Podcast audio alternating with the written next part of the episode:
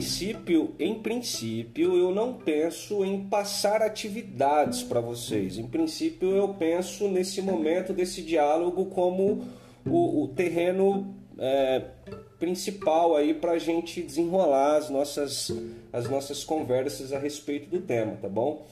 Pode ser também, eu tenho isso como algo que seria interessante, se vocês estiverem é, dispostos, dispostas, é, a gente pode também, em alguma sexta-feira, combinar com antecedência, né? É, eu, posso estar passando uma, algum material para vocês com antecedência, ou pelo menos para aqueles de vocês que queiram fazer isso, e de repente vocês podem estar aí é, fazendo uma leitura, uma, uma boa leitura, né?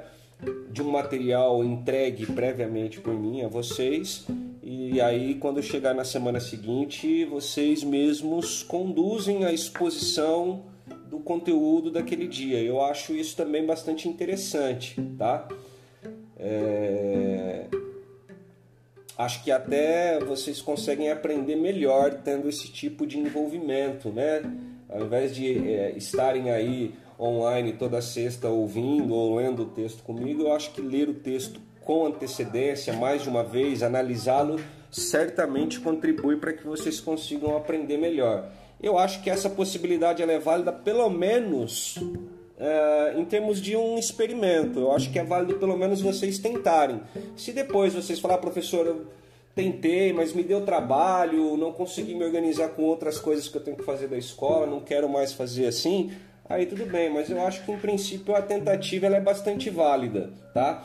Principalmente porque, principalmente porque a, a eletiva que eu pensei junto com o Gibron ela está inspirada na leitura de um livro que eu descobri aí na virada do ano passado para esse ano, especialmente o último capítulo do livro. Então, assim, a base da nossa discussão ela é de alguma maneira muito bem delimitada. É apenas a questão de a cada semana ir lendo né, um ou alguns dos tópicos desse capítulo e a gente vai fazendo essa discussão. Então, rigorosamente, a nossa eletiva é mais ou menos como uma espécie de grupo de estudos, onde a cada semana a gente vai estar ali lendo e, e, e dialogando sobre alguns tópicos desse capítulo desse livro. O livro é A Nova Razão do Mundo, ensaio sobre a sociedade neoliberal. E o capítulo do livro se chama A Fábrica do Neo Sujeito, que é o que inspirou aí o nome da eletiva. Depois também eu quero ver com vocês se todos estão lá no, na sala do Classroom da eletiva. Eu abri uma sala, não sei se eu passei a senha para vocês, acho que não. E aí lá no Classroom também eu posso estar postando é, o PDF desse livro, estarei postando também os textos que poderão estar servindo de base aí para cada encontro nosso e também outros materiais complementares. Uma, um material complementar interessante que eu acho, é, o autor desse livro, um dos autores, né, porque é uma dupla de sociólogos franceses, eles estão vivos, né, eles estão aí produzindo é, academicamente, eles estão pensando esse mundo que a gente está vivendo e com alguma frequência eles são convidados né, para eventos acadêmicos e principalmente o Christian Laval, que é um, um dos dois aqui, ele já veio algumas vezes para o Brasil, então é, existe no YouTube alguns vídeos dele, né, com participações dele em eventos é, aqui no Brasil e muito interessante o fato de que nesses eventos tem uma tradutora, né? Então, apesar dele fazer a exposição em francês, no primeiro plano fica a tradução, ou seja, dá para acompanhar perfeitamente aquilo que ele diz. Então eu pretendo também compartilhar com vocês alguns vídeos dele. Uma outra coisa que eu gostaria de dizer para vocês, é, e aqui em relação à justificativa da gente estar tratando desse tema na seletiva. Uma coisa que eu quero que vocês saibam é que assim, eu tô, eu tô, eu me vejo envolvido com esse tema né? Já desde o ano passado, né? Assim, eu tenho a minha, o meu caminho, né? As minhas tarefas, os meus deveres como professor, né? Do vosso e do PEI. Tenho o meu compromisso com o currículo, né? Do Estado de São Paulo e paralelamente ao currículo de filosofia, eu tenho as minhas leituras particulares filosóficas, às vezes mais filosóficas, às vezes um pouco sociológicas, né? No caso desse livro, eu colocaria filosófico e sociológico ao mesmo tempo. E, e, e assim, eu queria dizer para vocês que, primeiro, né, como estudante de filosofia, a gente estuda é, dois mil anos de história, né? mais de dois mil anos de história do pensamento filosófico. E como estudante de filosofia, é, é óbvio que boa parte do período que a gente dedica de estudos de filosofia, a gente acaba é, se envolvendo com leituras de filósofos de outros tempos, de, outros, de outras épocas, né? É, e a gente dedica um tempo muito grande, inclusive, ao estudo de, de, de, de, filósofos e de livros de séculos e séculos passados.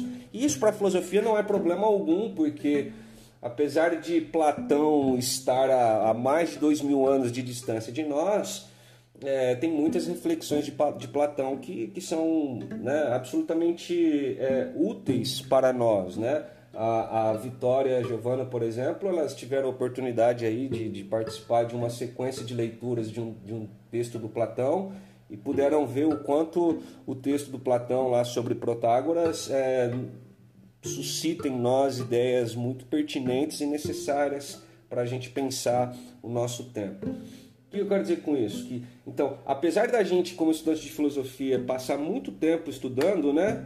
É, vários livros de vários filósofos de outras épocas, a gente também, eu particularmente, sempre carrega aquela questão, né? E quando que eu chego no contemporâneo? Porque não dá para chegar na filosofia diretamente no, na filosofia contemporânea sem ter alguma noção da história prévia da filosofia, né? Quais foram os caminhos gerais do pensamento filosófico até chegar né, nas tradições filosóficas do que a gente pode chamar de filosofia contemporânea, né? principalmente século XX. Né? Então, é, para um estudante de filosofia, é importante então essa dedicação, né, esse estudo de, de outros períodos da história do pensamento. Então, assim, não se chega em boas condições de entendimento de maneira tão rápida e fácil até a filosofia contemporânea, até o pensamento contemporâneo. Então, por muito tempo, eu, eu dediquei uma, a minha reflexão pensando livros e temas que estavam situados historicamente alguns séculos atrás. É claro que a minha dedicação a essas leituras é, tinha por base também a convicção de que, apesar de serem livros é, localizados há alguns séculos atrás na história, as ideias que eles traziam ainda eram úteis. Na filosofia, inclusive, isso é muito comum, né? O fato de um filósofo escrever há muitos séculos atrás não significa que aquilo esteja ultrapassado, né? É diferente da ciência, por exemplo. A ciência, é, talvez ela tenha um processo diferente, né? Mas na filosofia isso não existe. Não é porque é antigo que, que não vale mais nada e que não tem mais nada a dizer. A questão é que só mais recentemente, né? Eu diria que só nos últimos anos, inclusive enquanto professor de vocês, mas ainda em função de leituras paralelas que eu faço e não de leituras relativas ao currículo de filosofia, só recentemente é que eu acredito é, ter me encontrado envolvido com a leitura de filósofos contemporâneos e que, né, de filósofos que estão falando deste mundo em que nós vivemos. E, e, dentro desse período, né, que eu acredito ter entrado nos últimos anos de reflexão, eu entendo que a leitura desse livro que serve de base aqui para a nossa eletiva é, vamos dizer assim, é a ponta do iceberg. Eu acho que lendo esse livro aqui, apesar dos caras serem é, sociólogos, né, é evidente que eles também têm uma fundamentação filosófica. O Foucault, inclusive é uma das grandes referências do livro. Né? É, então, a leitura desse livro, a reflexão sobre os temas trazidos por esse livro, mais do que nunca me colocam é, diante de uma reflexão sobre um presente, sobre a sociedade em que nós vivemos, sobre a sociedade que nos abarca e sobre aquilo que nós vivemos no nosso dia a dia. Então, só para dividir com vocês isso, que esse tema que eu estou tratando com vocês, ele, ele, ele, ele corresponde dentro do meu percurso filosófico a esse momento mais contemporâneo da minha reflexão, tá? E, e nesse sentido é muito satisfatório para mim poder é, dividir com vocês isso e poder dialogar com vocês a respeito disso. E, e é interessante não só pelo fato de que, é, sendo, né, representando para mim esse momento que representa essas leituras, é, mas também pelo fato de que é, é o, o, tratamento do, desses temas, as reflexões que esse livro traz, que esses, que esses sociólogos trazem, inspirados principalmente no filósofo Foucault, é, eu acho que tem muito a contribuir para vocês que são jovens, primeiro, e para nós que estamos no PEI. Alguns de vocês já quase de saída, mas ainda assim a, a experiência que todos nós temos dentro do PEI, ela é uma experiência que ela nos é muito útil. Alguns de vocês sabem é, o quanto eu não sou, eu não sou um, eu não sou um paquito do PEI.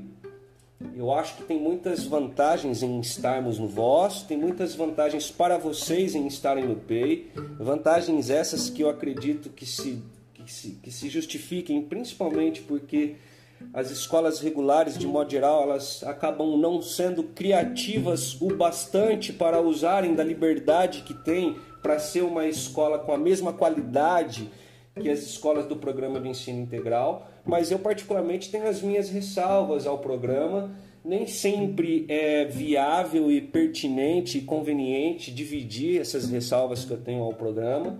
Né? Portanto, eu sou um profissional do programa de ensino integral, mas ao mesmo tempo eu sou um crítico do programa de ensino integral. A vocês eu me sinto à vontade para falar, é, na verdade, eu me sinto à vontade também com outras pessoas, né, com os colegas e tal, mas às vezes, a depender do que se diz, esses tipos de fala podem é, causar alguma, algum desconforto.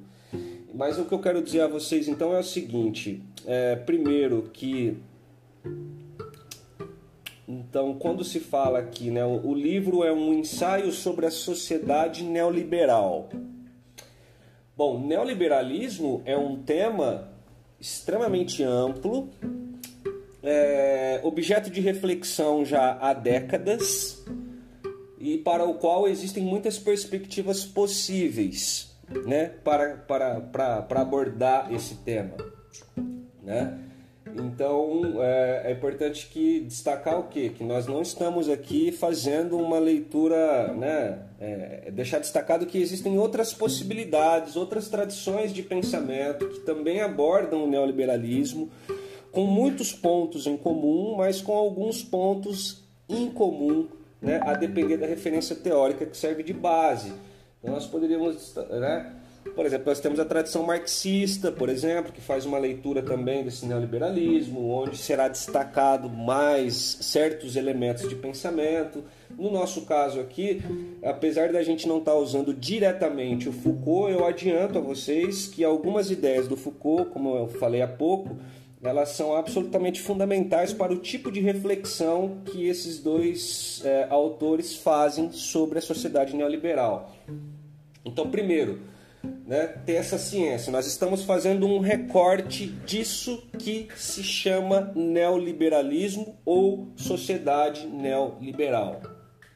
A partir desse recorte que a gente faz e que a gente fará, que na verdade que já é feito né, por esses dois, porque eles representam né, uma possibilidade, entre outras, de pensar essa sociedade neoliberal, então, aí dentro então da reflexão sobre o neoliberalismo ou sobre a sociedade neoliberal, interessa a nós nessa seletiva o que?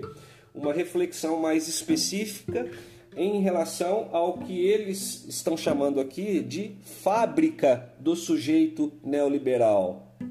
Né? Ou seja, é, o que é o sujeito neoliberal? Essa pergunta pode parecer estranha para alguns de vocês. Né? E é natural que haja esse estranhamento. Né? Não tem problema que alguns de vocês estranhem essa pergunta. O que eu peço a vocês é apenas que tenham paciência e que aos poucos a gente vai compondo uma ideia, né? Principalmente a Sara, que é do primeiro ano, né? Que está tendo contato com a filosofia esse ano pela primeira vez, provavelmente. É, então, assim, tenham paciência que aos poucos a gente vai montando um quebra-cabeça. Na verdade, o que a gente vai estar tá fazendo é o que? Nós vamos estar criando peças de um quebra-cabeça e nós vamos estar montando esse quebra-cabeça. E no final, o quebra-cabeça que a gente montar será uma ideia determinada da sociedade neoliberal e, mais especificamente, uma ideia determinada do que esses dois autores estão chamando de fábrica do sujeito neoliberal. E aí, por que, que eu acho que isso é extremamente interessante a vocês? Porque vocês vão ver que conforme a gente seguir na. Conforme a gente seguir na, na, na, na no aprofundamento, na discussão sobre o tema, vocês vão ver que muita essa, essa tal fábrica do sujeito neoliberal, onde está a fábrica do sujeito neoliberal? O que é a fábrica do sujeito neoliberal? Ou o que é o sujeito neoliberal? Então, é, essas questões elas devem ficar em aberto a vocês no primeiro momento e nós vamos respondê-las aos poucos. A ideia é que a gente consiga ter alguma resposta para isso no final do percurso. Então, também é muito importante que vocês estejam é, com o caderno aberto para fazer anotações aí, tá? A cada sexta-feira. E o que mais que eu queria dizer? Ah, sim.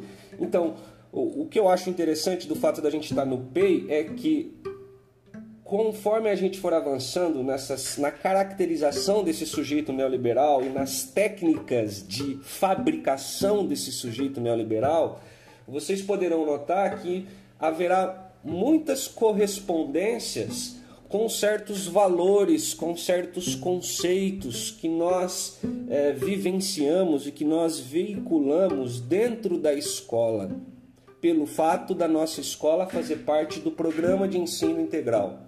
O que eu quero dizer é que o PEI é um programa de educação de cunho neoliberal. Então, o que eu quero dizer é que o PEI e muitas das vivências que nós temos no PEI é, serve de referência, serve de exemplo para pensarmos esse sujeito neoliberal. E por que, que isso é importante? Porque nós todos estamos lá. Né? Então vocês estão sendo formados. Existe, portanto, toda um, uma abordagem que é feita de vocês todos os dias espera-se que vocês se tornem determinados, né? espera-se que vocês se tornem pessoas, indivíduos com determinadas características e com determinadas competências. E essas características e essas competências, esses valores que servem de base para a, a, a, a, vivência dentro do programa de ensino integral, são também esses, são também eles mecanismos através dos quais esse sujeito neoliberal é fabricado. E aí eu queria adiantar também para vocês uma, uma, uma articulação que eu gostaria de fazer até o final desse letivo. Eu espero não ser cessado por isso, mas é brincadeira. Mas que é o que? Eu descobri aí nessa semana de recesso, eu fiz algumas leituras sobre o conceito de protagonismo juvenil. Eu já tinha algumas intuições em relação a esse conceito, mas a, até a, essa semana de recesso ainda não era assim suficientemente clara as possibilidades de relação entre esse conceito que é que faz parte do PEI, mas que não é não é um conceito apenas do PEI, é na verdade é um conceito que aparece na educação de modo geral, apesar dele ser um conceito que ele vem, ele é mais a referência a ele é muito mais frequente no programa de ensino integral do que nas escolas regulares, porque justamente o programa de ensino integral ele tem uma ele se organiza de um jeito tal que ele, ele, ele funciona melhor de acordo com aquela organização previamente feita para ele. Né? Então, em função deste funcionamento melhor em relação àquela organização que se criou e que se chama PEI, é, então, também por isso, esse conceito de protagonismo juvenil ele aparece com muita frequência no nosso dia a dia, no dia a dia de vocês. E esse conceito de protagonismo juvenil ele é um conceito, vocês devem concordar comigo, bastante sedutor, porque aponta para um protagonismo de vocês, aponta para uma postura ativa de vocês, aponta para uma postura participativa de vocês. E num primeiro momento, evidentemente que isso parece muito atrativo, inclusive parece uma se apresenta como uma espécie de solução para aquilo que vocês viveram até então nas escolas por onde passaram e também para nós, professores, ou para muitos dos, dos nossos professores. É, o conceito se apresenta como algo inovador e aparentemente muito interessante. Então ele tem um poder de sedução muito grande. E o que eu descobri? O que eu descobri não, né? O que eu, o que, o que, o que se tornou claro para mim de uma maneira que até então não era tão claro é, é, que o conceito de protagonismo juvenil ele é um conceito neoliberal. O protagonismo juvenil, o jovem protagonista é o próprio sujeito neoliberal. O Vócio, poxa, podia não estar tá falando o nome, né? Mas o programa de ensino integral, ele é uma espécie de departamento da fábrica do neossujeito. Então, por isso eu acho que é muito interessante para todos nós isso. E mais um ponto ainda que eu acho que justifica a relevância do nosso tema. Portanto, refletir sobre o Nelson, refletir sobre o nosso ambiente escolar, né, entendê-lo né? E aqui eu não estou convidando vocês a, a, a, nenhum tipo de transgressão, eu estou convidando vocês a uma, a uma reflexão apoiada em conceitos, né? em teorias, mas uma reflexão mais atenta e mais demorada em relação a, ao programa de ensino integral. Né, nos permite refletir sobre a sociedade em que nós vivemos. E o que é mais interessante? É, é, é, então, o neoliberalismo, a forma neoliberal da sociedade, é o que tem de mais, digamos assim, recente. É, é as, as apostas, né? nada mais contemporâneo do que o neoliberalismo, nada mais contemporâneo do que a sociedade neoliberal, nada mais contemporâneo do que o sujeito neoliberal. E é óbvio que, junto de tudo isso, também existe um poder Existe um poder que articula e que institui isso. Né? E que, pensado a partir do Foucault, não deve ser pensado como. Esse poder não deve ser pensado como propriedade de um sujeito. Mas talvez também aqui, é, uma questão que peço a vocês que, que esperem um pouco, né? assim, para ter uma ideia a respeito, esse poder como uma espécie de racionalidade. Existe uma racionalidade né, na, que, que, que produz a sociedade de uma determinada maneira, que tenta produzir a cada dia, por diversas maneiras, uma determinada ordem social. E dentro dessa ordem social, né, é, determinadas formas de relação entre os indivíduos.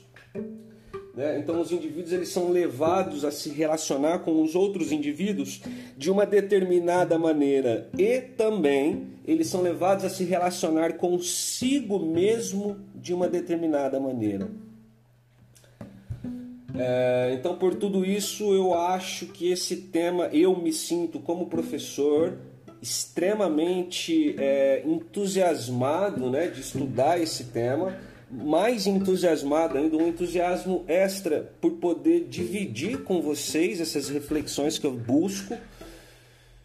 E, e acho que isso tudo é extremamente interessante para nós e acho também que vocês, acho que eu acho que nós somos é, de alguma maneira privilegiados pela vida nos dá essa oportunidade, por nós nos encontrarmos numa condição de existência onde a nós é dado a possibilidade de refletir sobre essas coisas.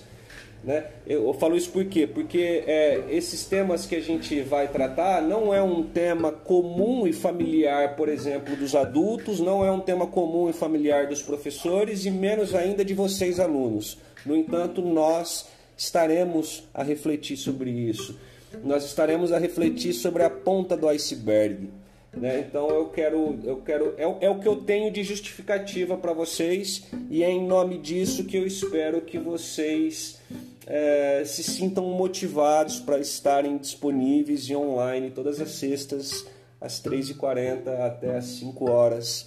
E se quiserem um pouquinho mais também, a depender da, do nosso entusiasmo, eu não tenho problema. Tudo bem, galera? Até aqui? Alguém gostaria de fazer algum comentário sobre essa minha introdução de retomada da nossa letiva? Tá tudo bem. É claro que tem alguns conceitos que tipo, a gente não entende muito, então fica meio que vagando. Mas é isso é incrível, porque dá aquela curiosidade de que a gente continue e preencha essas lacunas, sabe? Então, tá tranquilo daqui pra frente, que importa. Ok. E os demais, gostaria de fazer algum comentário? Beleza, galera. Então, ó, o Gibran mandou uma mensagem para mim dizendo que está com, com, problemas na internet hoje, tá? Então, só para justificar a ausência dele aí, que é meu parceirão. O, é, tendo a gente resolvido rapidamente essa questão aí de como a gente vai conduzir a nossa, a nossa seletiva, é, então eu acho que dá já para a gente passar para uma retomada do ponto em que a gente parou, né? Desde o período é, presencial. Depois, se vocês quiserem, escrevam ali no chat para mim, ou então podem pedir a palavra de algum conceito. A Bia, a Bia fez comentário de alguns conceitos que não ficam muito claro a vocês. É, digam para mim, só para eu ter uma ideia. Se for o caso de esclarecê-los por agora, ou de tentar esclarecê-los, eu esclareço. Senão, eu deixo dito ao menos que no decorrer aí é, deve, esses conceitos deverão receber algum esclarecimento. Mas é importante para mim saber quais conceitos vocês percebem na minha fala e, e quais dificuldades vocês têm, quais são difíceis a vocês, para eu saber, até para eu poder é, dar um ressaltá-los, né?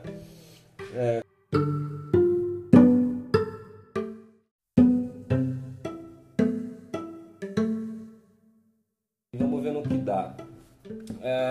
essa primeira parte da introdução, na verdade, são dois parágrafozinhos que eu retirei da introdução do livro, tá bom? Então diz o seguinte: o neoliberalismo não destrói apenas regras, instituições, direitos. Ele também produz certos tipos de relações sociais, certas maneiras de viver, certas subjetividades. Bom, então nessas duas primeiras linhas a gente já tem algumas, alguns elementos. Primeiro, né, é, ao, ao, colocar o neoliberalismo como alguma coisa que destrói, né, então coloca o neoliberalismo como objeto de uma reflexão crítica nossa. Então o neoliberalismo entendido aí como uma nova ordem social, uma nova forma de sociedade, uma nova uma maneira nova de organização da sociedade, ele tem apenas, ele tem não apenas uma dimensão destrutiva, né, no sentido de comprometer aquilo que existia até então. E aqui a gente tem que pensar aqui, vamos pensar esse neoliberalismo na prática como localizado historicamente na segunda metade do século XX, tá, galera? Então ele não apenas tem essa dimensão né, de, de, de destrutiva, né, de, de, de comprometer aquilo que estava posto antes, não que o que tivesse posto antes é, se bem que aqui é destacado certas coisas, né, como regras, instituições e direitos. Mas ele também destrói outras coisas, como por exemplo, ele, ele vem para substituir a, a, sociedade disciplinar, né, que a Bia que acompanhou a eletiva ano passado sabe do que se trata, e a Giovana e a Vitória também por terem tido aulas de Foucault. É, mas tem também ali direitos, né? Tem, existe, existem coisas, existem é, conquistas sociais que o neoliberalismo compromete, né? mas também tem a outra dimensão. Ao mesmo tempo que ele compromete certos elementos sociais existentes até então, ele também produz, ele é produtor. Né? A, a, a, a sociedade neoliberal ou o poder neoliberal ou o próprio neoliberalismo, ele também produz uma realidade né? na medida em que ele é, orienta, na medida em que ele serve de horizonte para né, uma, uma, uma certa nova organização da sociedade e das relações sociais dentro dessa sociedade. Então ele também produz certos tipos de relações sociais, certas maneiras de viver, certas subjetividades. Então, esses, esses certos tipos de relações sociais, essas certas maneiras de viver, essas certas subjetividades, deverá ser objeto de reflexão nossa ao longo dos nossos encontros. Em outras palavras, com o neoliberalismo, o que está em jogo é nada mais, nada menos que a forma da nossa existência. Isto é, a forma como somos levados a nos comportar, a nos relacionar com os outros e com nós mesmos. O neoliberalismo define certa norma de vida nas sociedades ocidentais e, para além dela, em todas as sociedades que as seguem no caminho da modernidade.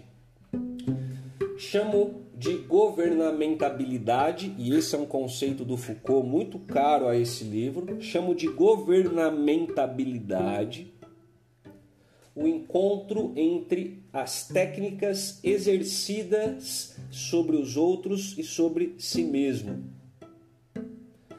Governamentalidade, vocês podem entender aqui de uma maneira provisória como o governo das mentalidades, tá bom? Não é apenas isso, não é tão somente isso, mas tenham essa definição aí provisória como base, né? Então, o conceito de governamentalidade. Né? Então, assim, governar é conduzir a conduta dos homens, desde que se especifique que essa conduta é tanto aquela que se tem para consigo mesmo, quanto aquela que se tem para com os outros. É nisso que o governo, entendido aqui como governamentalidade, requer é nisso que o governo requer liberdade como condição de possibilidade.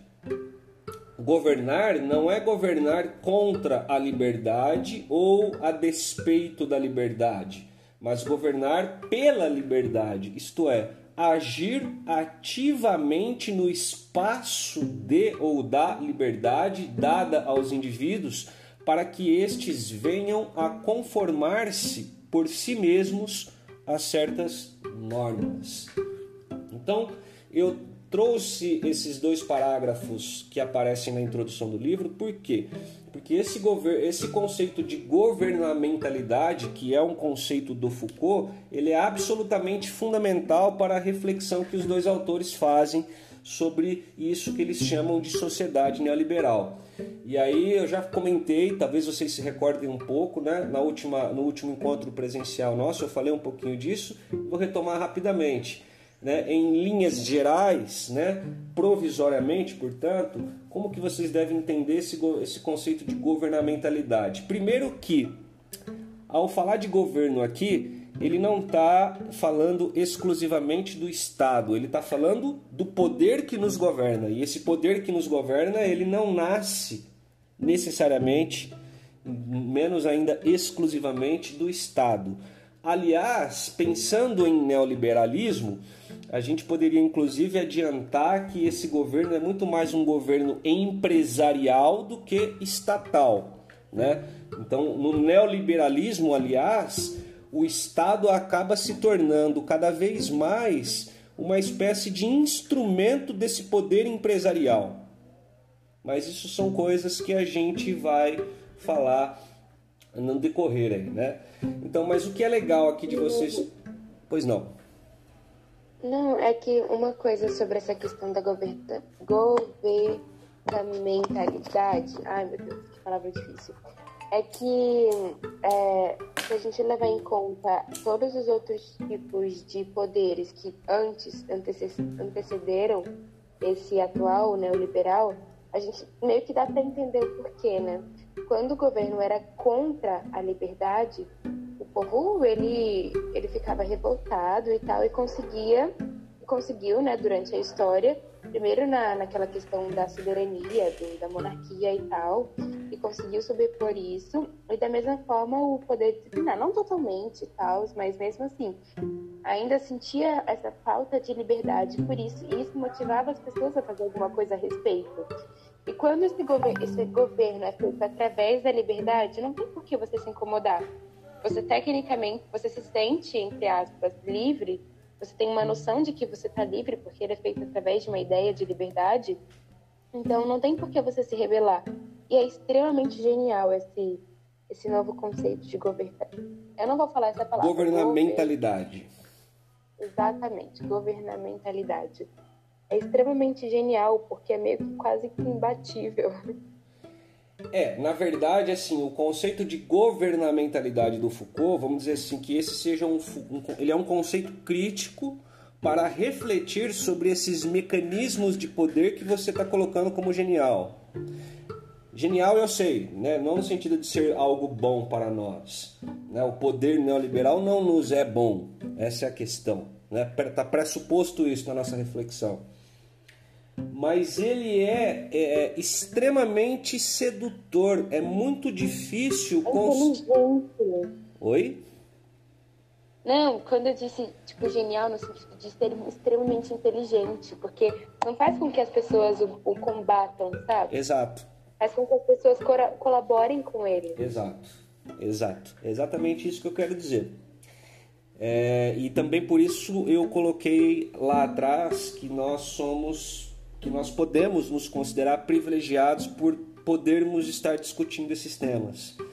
Justamente porque dessa maneira a gente consegue, de alguma forma, é, escapar dos efeitos da sedução.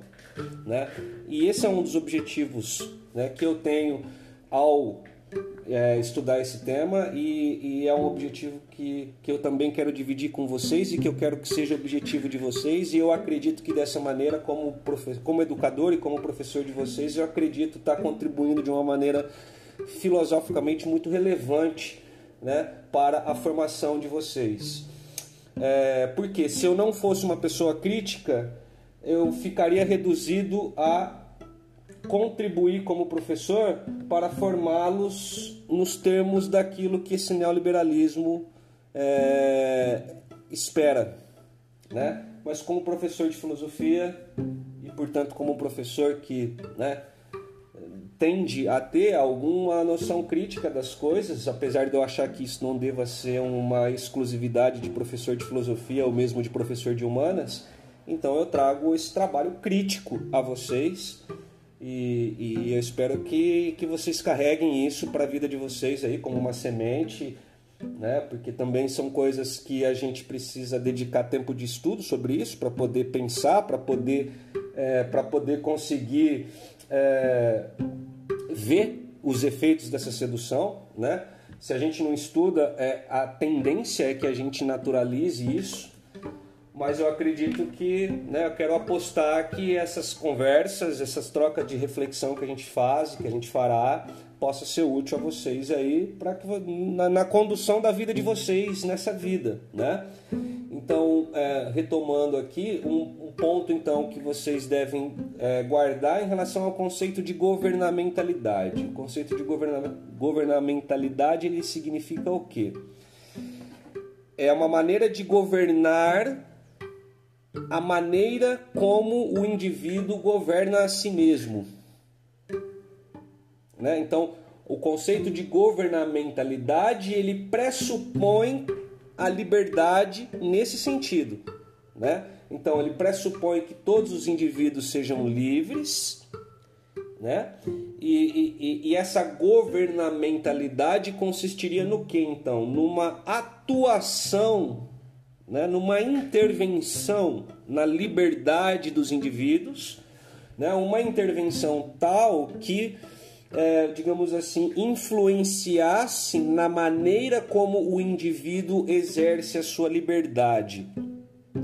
Então, eu vou governar a liberdade das pessoas. O, o, o, o poder, o poder, é, o poder neoliberal ou o neoliberalismo ele então ele governa a maneira como nós nos governamos.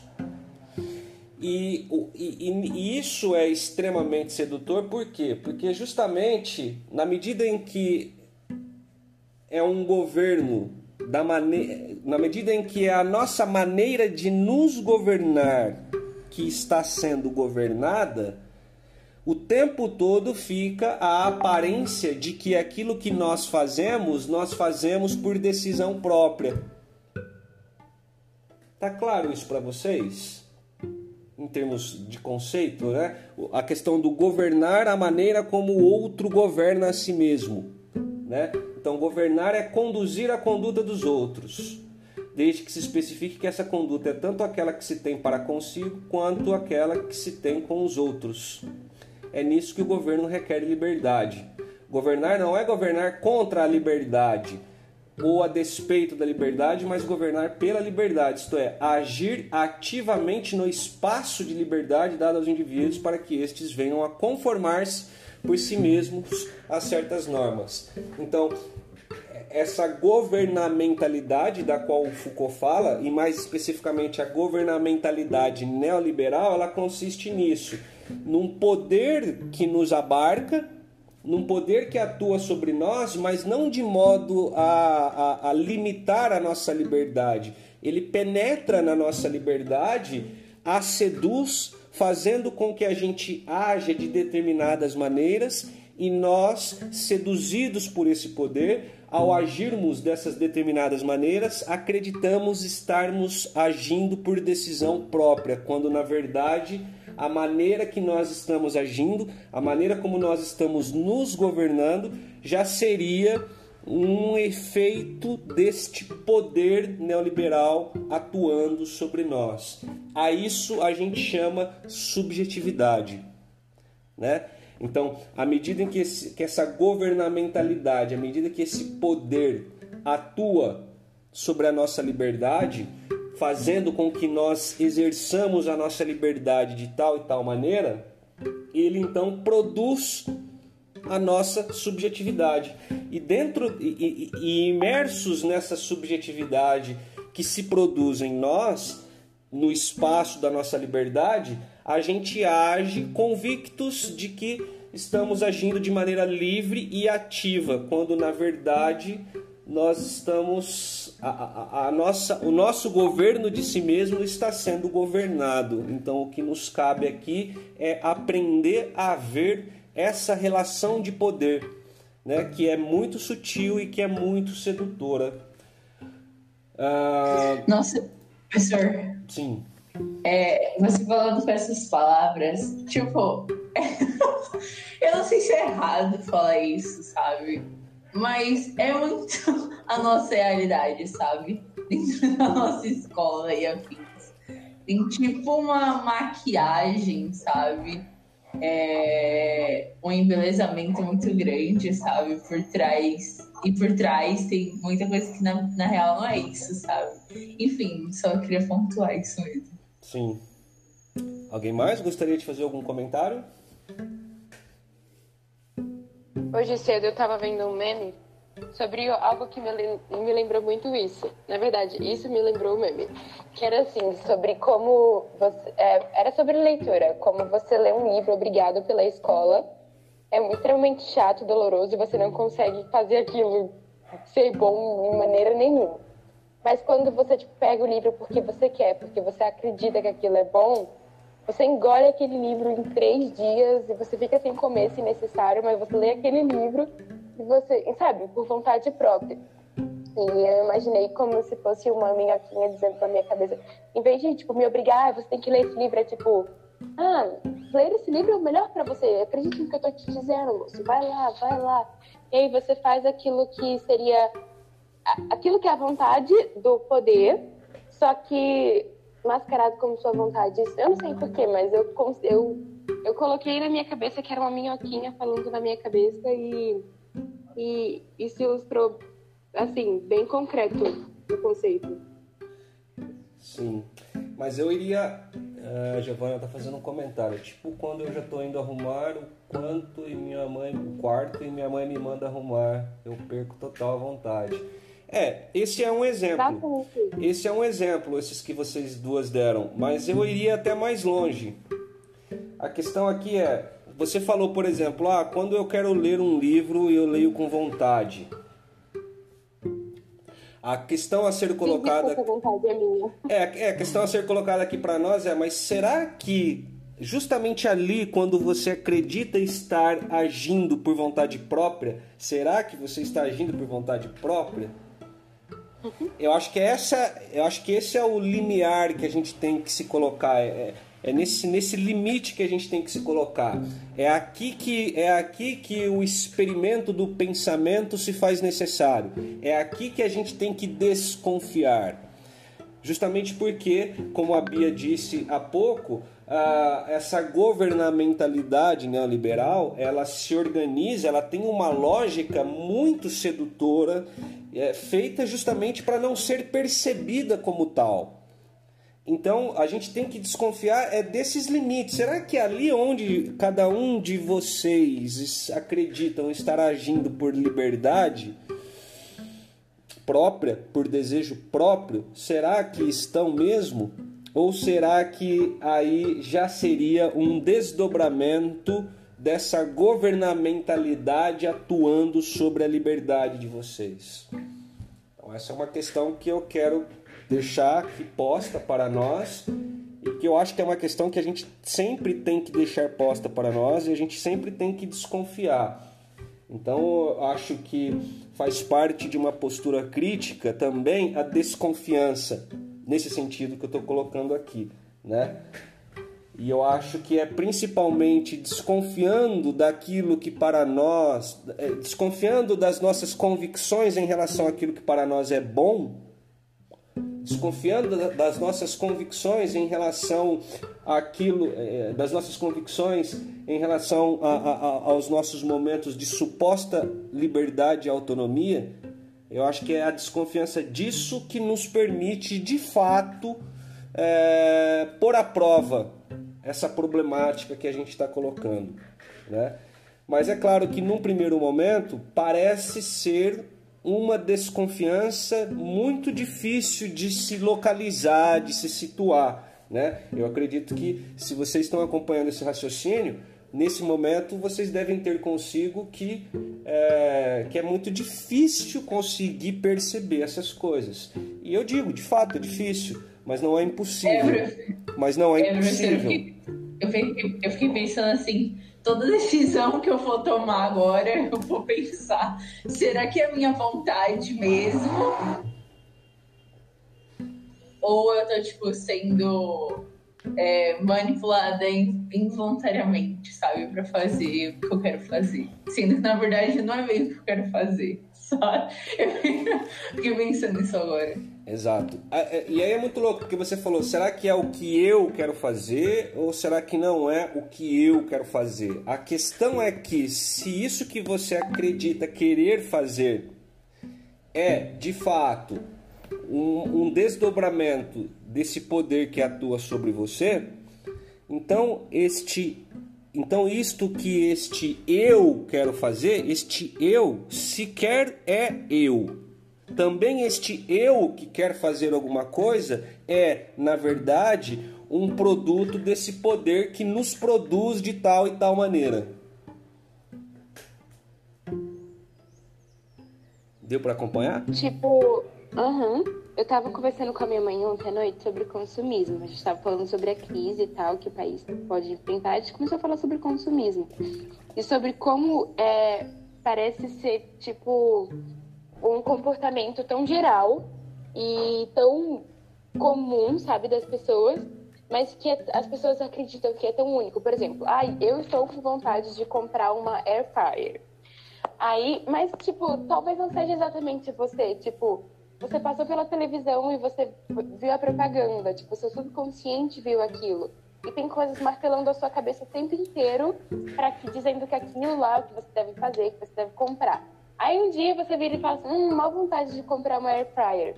Mas não é exatamente você que quer aquilo. Você foi levado a querer aquilo. É, é, tipo, é, a, base, a lógica do consumismo e como as pessoas se tornam consumistas é muito parecida, na minha cabeça, com uma lógica que o... Na verdade, é, é, eu acredito que seja uma ferramenta do, do neoliberalismo para que as pessoas sejam encaminhadas para ter as personalidades que elas têm, para ter as vontades que elas têm, os desejos que elas têm, até a produtividade que elas têm, sabe? Sim. É, eu faria um acréscimo à sua fala, Bia, que eu acho que o exemplo que você deu é um exemplo que nós poderíamos tomar tranquilamente como um exemplo de um, de um outro conceito. Quer falar, Giovana? Uhum. Sim. Agora meu microfone tá melhor. Pode falar. Mas então, é, eu, eu tava pensando sobre a leitura de novo, sobre a Ana. Ela tinha dado a ideia de leitura, né? É, a gente tem como um sujeito que é culto, né? E bem instruído, um sujeito que lê no Brasil. Só que menos de, tipo, sei lá, 5% dos jovens lê, se a gente for pensar, sabe? Tipo, a gente lê, sei lá, um, dois livros por ano, é, em maioria.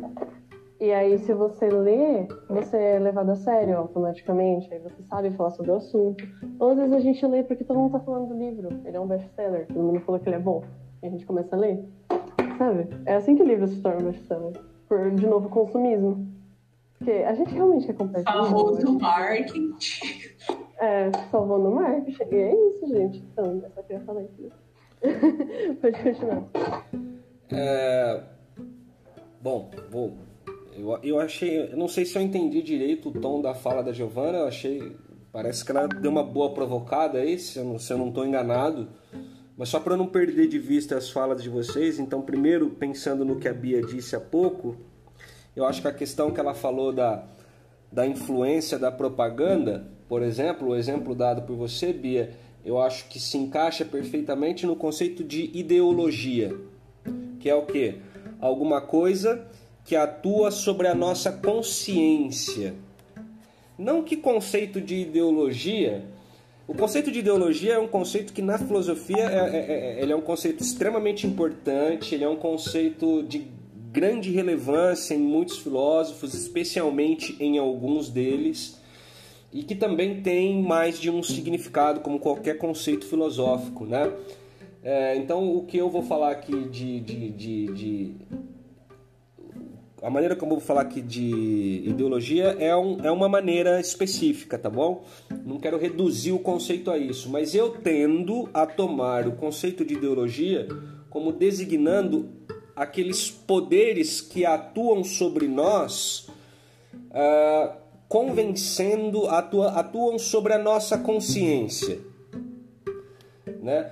Ah, e aí nos convencem pela consciência, né? Claro, partindo do pressuposto de que nós sejamos sujeitos dotados de consciência e que nós agimos em boa medida é, é, motivados por aquilo que a nossa consciência nos coloca. Aqui no nosso caso, Bia, talvez a coisa seja ainda mais, é, ela é mais sutil. Quando se fala de subjetividade e de governamentalidade, é, a gente vai ver na sequência do texto ali, se vocês quiserem se alongar um pouquinho, senão a gente deixa para a próxima. A gente vai ver o que? Que não é uma, o poder aqui, ele não atua sobre a consciência, ele atua sobre o desejo. E o desejo aqui também tendo de ser pensado, antes de mais nada, como um conceito que também tem vários sentidos na história da filosofia. Né? É, esse ainda vem de muito longe, né? desde a filosofia antiga já existe esse conceito, e enfim, precisaríamos talvez aos poucos caracterizá-lo num sentido específico para a gente poder trabalhar com ele. Mas então eu tenho a ideia de que quando a gente fala de subjetividade, a gente está falando de alguma coisa que no fundo não se reduz ao que a gente habitualmente chama de consciência.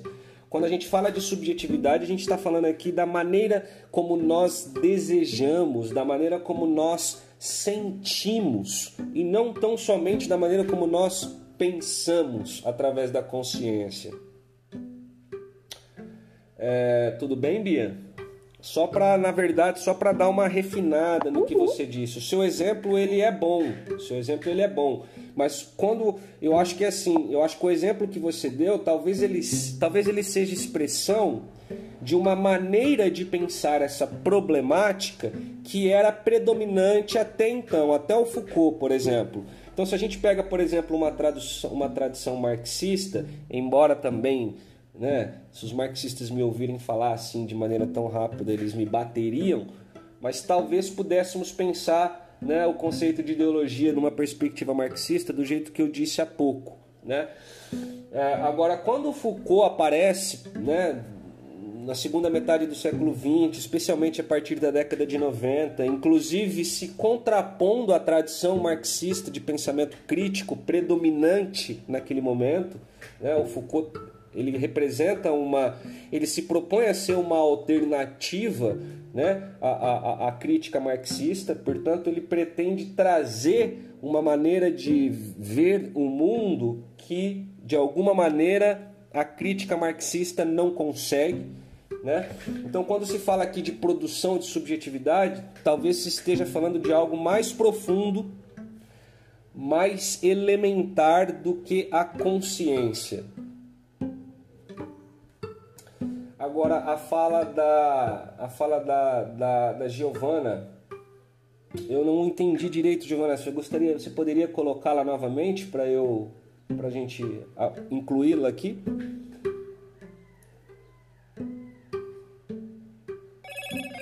Posso, posso. É, eu, não, eu não sei se eu te ofendi com o que eu falei, espero que não. Não, não, não me ofendeu, não. Mas. Ok.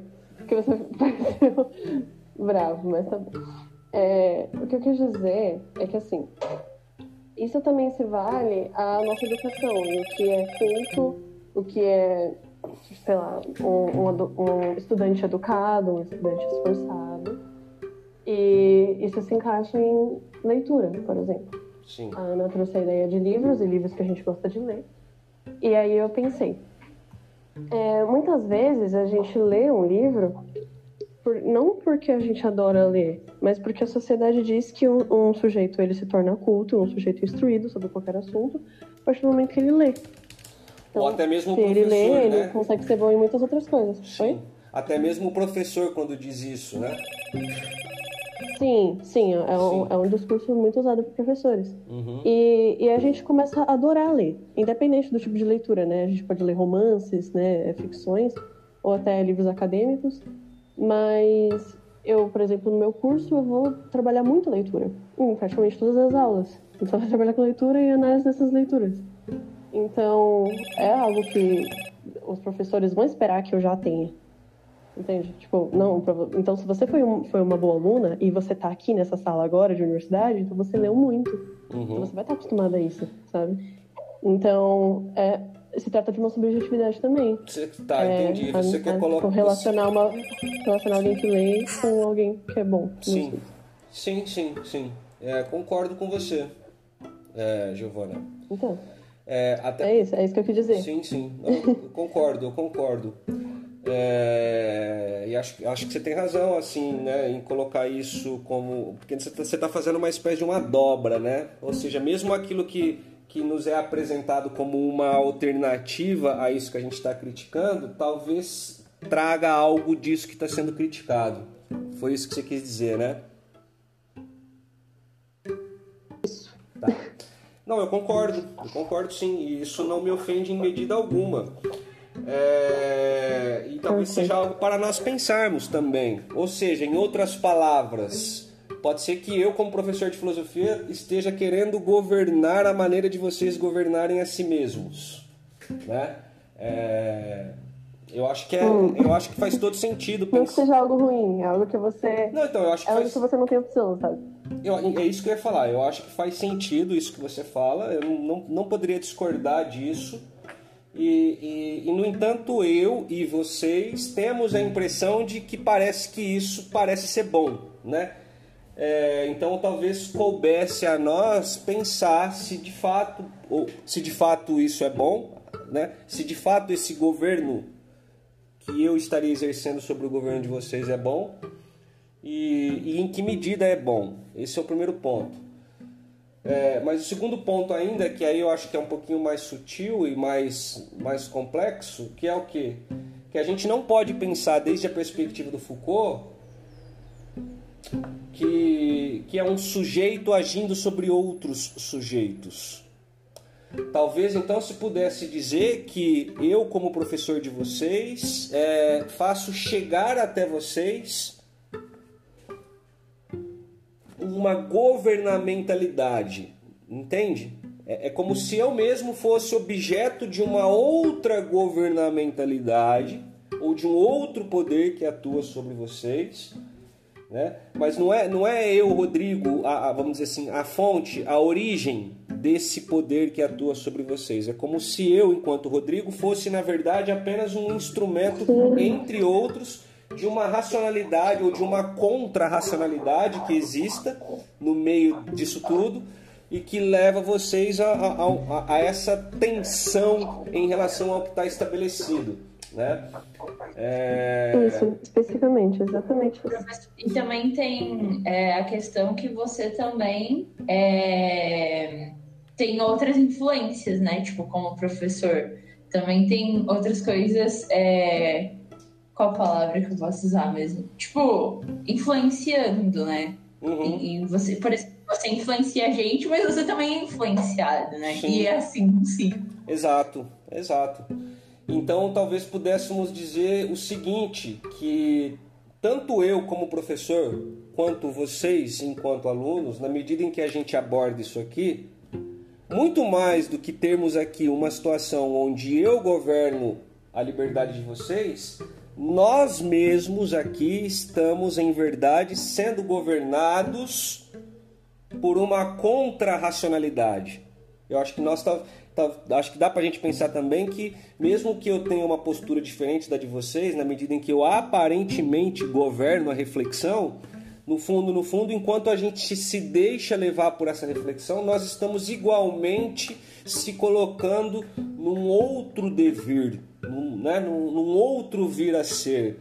Né? Ou seja, nós, a, a, enquanto a gente discute isso daqui, é, uma outra subjetividade se produz em nós. Ok? Então, o ponto é: a gente não sabe quem a gente é enquanto a gente está vivendo em sociedade e tá, tipo. É meio que impossível a gente ser exclusivamente a gente, como se tivesse alguma subjetividade, alguma essência. Sim. Porque a gente vai estar sempre influenciado por alguma coisa. Sim. Sim, é, tem essa questão também. Porque na verdade essa, essa, essa ideia de que exista um eu e de que eu sou isso ou aquilo, é, isso tem uma, um, tem uma origem filosófica, né? É, que foi transposta para o senso comum, quero dizer, é, é uma ideia de ser humano que tem uma origem filosófica, que foi pensada por filósofos, portanto, e que teve um valor filosófico e que, no entanto, também está presente no senso comum. As pessoas acreditam saber quem elas são e elas acham que são, cada uma acha que é um eu e cada uma acha que se conhece. Né? E elas têm convicção daquilo que elas percebem de si mesmas, para si mesmas. É, aí a questão, talvez, um outro pressuposto que talvez devamos ter aqui para conduzir essa nossa conversa é o que?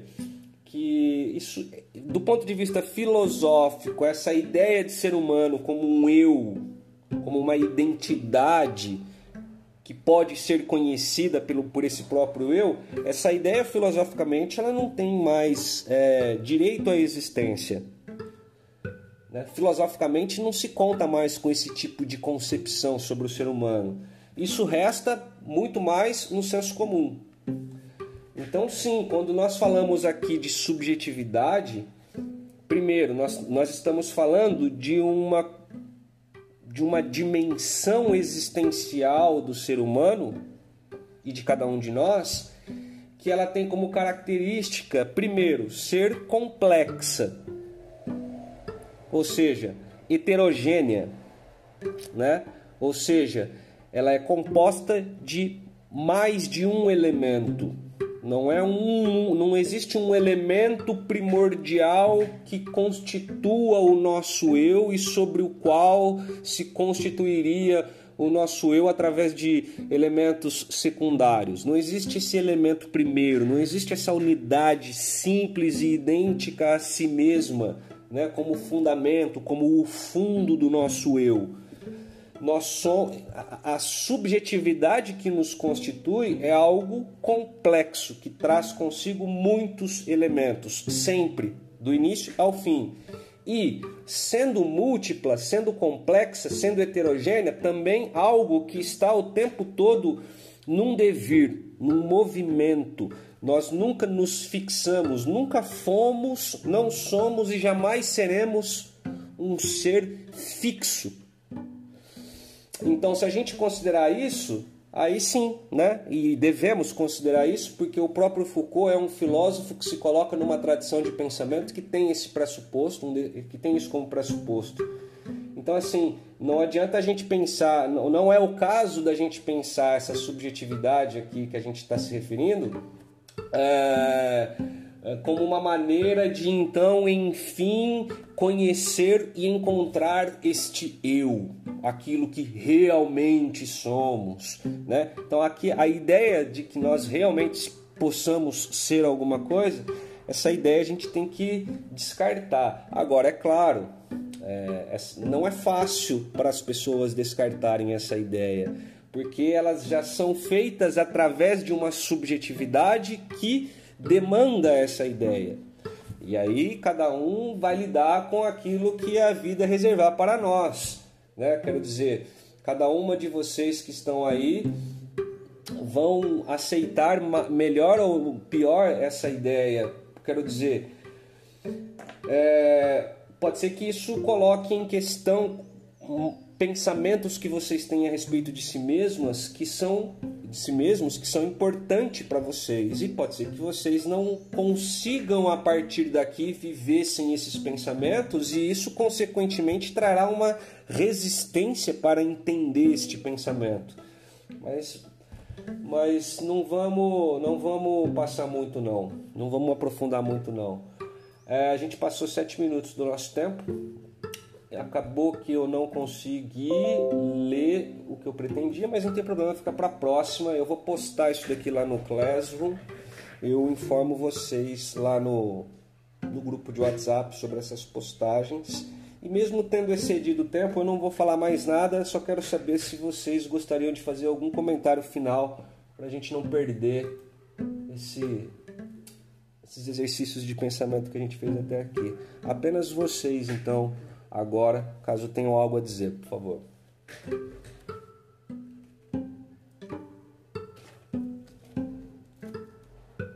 Eu não tenho nada a dizer, só que, tipo, é, a gente. Eu, agora que eu acabei de me lembrar de que a gente realmente falou sobre isso na, na, no início do ano, quando eu ainda estava no presencial.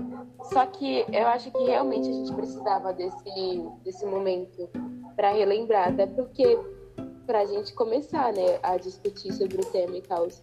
E, nossa, sempre me deixa muito frustrada quando eu começo a pensar nisso, em vários pontos. Primeiro, porque a gente não, tipo, caramba, a gente está vivendo isso, como que a gente não consegue perceber? O segundo ponto é que não tem nada que a gente possa fazer, não sei, estudar sobre, e é isso. Provavelmente vou passar a semana todinha pensando. E vamos pensar todas as semanas. É, Vitória, Sara, Vinícius, Giovana, gostariam de fazer algum comentário final? Olha, professor, sinceramente, eu tava com saudade de ouvir você falar. é, eu tô com até com saudade dos professores e afins. É, e é muito bacana esse exercício, né, de raciocinar e pensar sobre isso, porque na real, na rotina a gente acaba fazendo tudo muito automaticamente, né? E não para para para analisar o que realmente estava fazendo, né, tá fazendo.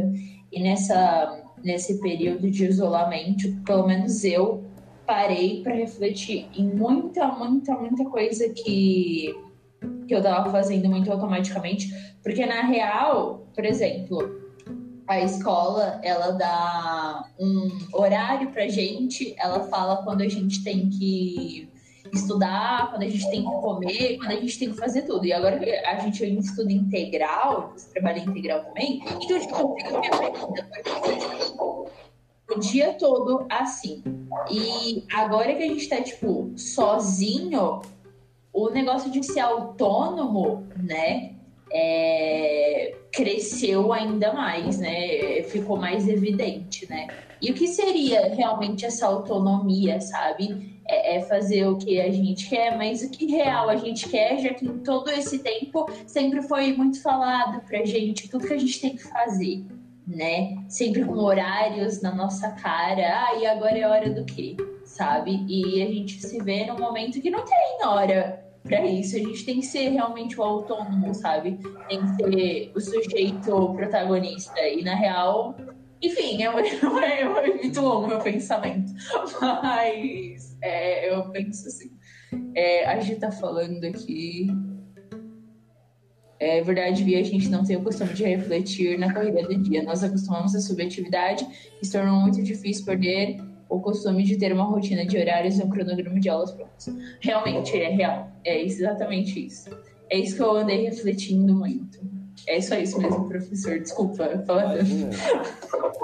Imagina, podem falar à vontade. Eu, da minha parte, vou até o tempo que vocês quiserem. Eu aqui não quero tomar muito tempo de vocês, porque pode ser que vocês tenham outras coisas para fazer também. É... É... O que eu só para te provocar um pouquinho, Vitória e todos que estão aí ainda, rapidinho, rapidinho. Primeiro, né, vamos essas questões que são suscitadas, né, em vocês, deixem elas em aberto, né? Mantenham elas no horizonte, anotem se puderem e quiserem, é, para gente, no sentido de considerar que nós poderemos refletir sobre elas demoradamente até o final do ano, e segundo ponto, é, mesmo esse esse protagonismo juvenil que você colocou então como sendo por fim necessário, Vitória, apesar de eu entender o que você quis dizer com isso, né, de talvez estar faz, tá fazendo referência a, a, um, a um exercício legítimo de liberdade, a questão aí é, é, é pensar se será que você não está colocando esse, esse protagonismo juvenil como solução também aí como expressão dessa subjetividade neoliberal que te constitui? Então eu quero deixar essa pergunta para provocar mesmo.